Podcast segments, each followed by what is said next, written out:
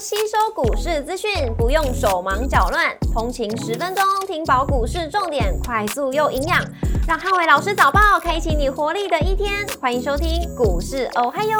摩尔证券投顾林汉伟分析师，本公司经主管机关核准之营业执照字号为一百一十一年经管投顾新字第零一四号。大家早上，欢迎收听今日台股我嗨哟。今日重点提醒，台股震荡反弹，量能是关键。周一美股四大指数量缩反弹，利率创高，压抑了美股涨势。星期一美股由非万指数上零点七二个百分点领涨四大指数，狼数上六点六个百分点，跟高通上涨二点五个百分点领涨半导体股。周一美股涨多跌少，但小涨小跌居多，非必需消费、能源、工呃科技跟工业类股领涨，公用事业、房地产跟必需消费类股收跌。亚马逊上涨一点六七个百分点，跟苹果上涨零点七四个百分点领涨科技股。可口可乐下跌一点零四个百分点，跟雪佛龙上涨一点四六个百分点，分别领跌跟领涨大型股。呀，周一美股因为呃上个礼拜联准会官员鹰派的一个谈话，早盘十年期跟三十年公债利率创下二零零七年以来的新高，一度导致美股开低走低，但盘中仍在大型科技股反弹带动底下由黑翻红，美股暂时习惯高率的冲击而逐渐回稳。股市红绿灯亮出黄灯，美元上涨跟美债率创高，台股震荡反弹，量能是关键。台指盘后盘上涨一点，做收涨幅零点零一个百分点，台积 ADR 则是上涨零点七个百分点。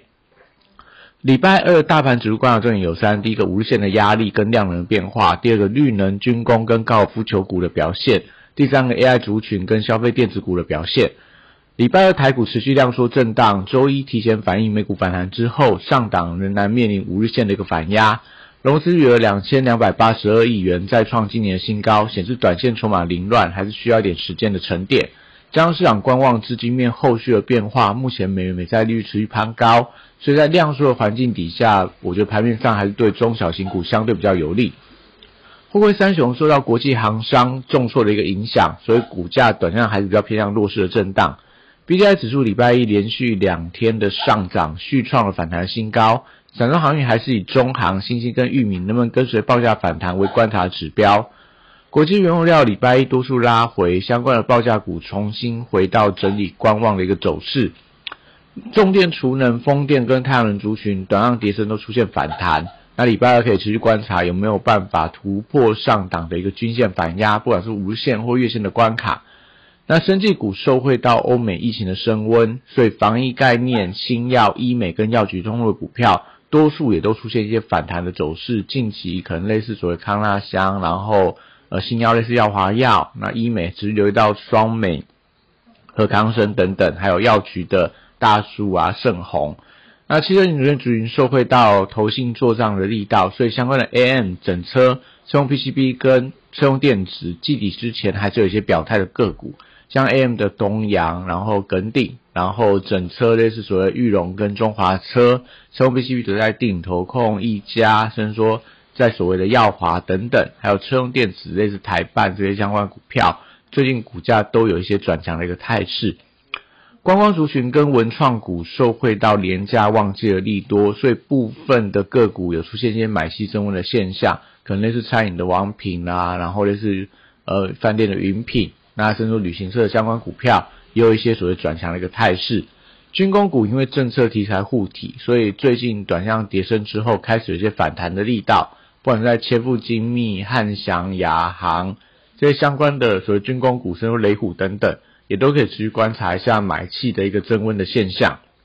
高尔夫球族群则是持续呈现强弱分明的走势。那民安集团因为这个公安爆炸意外续跌。那资金有从这两张股票流到其他股票的一个现呃现象，所以可以持续呃留意到整个强弱轮动的态势，类似所谓大田啊、聚聚民啊，还有说所谓麦达康这些的，呃，还有这个富盛应用，最近都看到整个一个买盘的一个增温。礼拜二电子股还是整个盘面上反弹的主轴，美股科技股跟半导体股礼拜一持续的反弹，有利整个电子股回稳。那高价股礼拜二观察买盘的续航力道，那留意到因为美债利率再创下新高，还是比较不利高本益比股的表现，所以等上本益比较偏高的股票不宜过度做一些追高的动作。因为后续比较担心会有一些补跌的压力。那笔电指标在广达跟伟创礼拜二买盘还是有机会呈现增温的一个现象。美超伟准股价开始出现大涨，那跟辉达股价回稳的反弹，所以这个呃所谓的笔电的伺服器代工的广达伟创这些相关股票位置比较偏低，看起来会有会有一些补涨的机会。散热板卡 PCB 机壳跟网通族群礼拜二则是留意到轮动的效应。那短线先涨先反弹的股票容易出现震荡的走势，所以像昨天的一些呃所谓的 PCB 的股票、铜箔基板的股票，可能在今天盘面上就容易出现震荡。那反而相对位阶比较低的，可能散热板卡，呃，可能就会有一些所谓的比较明显的反弹的机会。那另外在这个光通信族群，则是还是以华星光跟上权为多方观察指标。那华星光最近还是比较偏向弱势的震荡，那上权有创新高。所以这样的股票，我觉得就代表整个光通讯它的一个整体的一个买气。那网通族群除了智邦最近转强以外，也可以留意到低轨卫星的深达科。那最近股价连二涨之后，有没有续航的力道？零零九二九的成分股，因为 ETF 规模已经逼近到八百亿元，昨天公布出来金额已经来到七百九十六亿。那相关的一个成分股，短线买盘，呃，支撑力道开始转强。所以可以留意到相关的反弹走势，不管是在所谓的起基、见顶、智易、联阳等等的一个股票。那台积电封闭了空方缺口之后，五百二十六元，那短量强弱持续受到台币汇率的一个影响，所以台币若趋贬，那可能台积电还是维持一个弱势的震荡。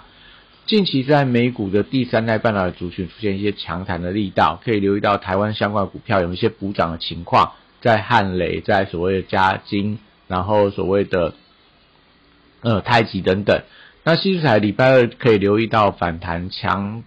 呃力道的一个强弱，世金 KY 力旺创意 M 三幺跟智源等等，本益比偏高，容易受到利率走高的影响，所以不建议大家过度做一个追高。威盛跟爱普则是受惠到投信的买盘走势比较强劲，那但是因为位阶也不低，所以可能要留意到整个补跌的一个风险。瓶盖股受惠到旺季的题材，Type C 跟光学镜头族群在业绩保护底下，多数底部有一些垫高的迹象。那华为的手机供应链受惠到礼拜一的一个八个新品的启发，所以指标股观察照例能不能顺利去突破前波的高点，跟相关供应链股票的攻击的力道，可能类似于深加、华通等等。那微软新的 AI 助手在今天会正式开放更新，跟企业版本也在十一月份会正式登场，所以相关的软体股跟微软工业股票，我觉得都还有一些发动的机会。那以上今天台股，我还有祝大家今天有美好顺心的一天。立即拨打我们的专线零八零零六六八零八五零八零零六六八零八五。摩尔证券投顾林汉伟分析师，本公司经主管机关核准之营业执照字号为一百一十一年经管投顾新字第零一四号。新规股票登录条件较上市贵股票宽松，且无每日涨跌幅限制，投资人应审慎评估是否适合投资。本公司与所推介分析之个别有价证券无不当之财务利益关系。本节目资料仅供参考，投资人应独立判断、审慎评估，并自负投资风险。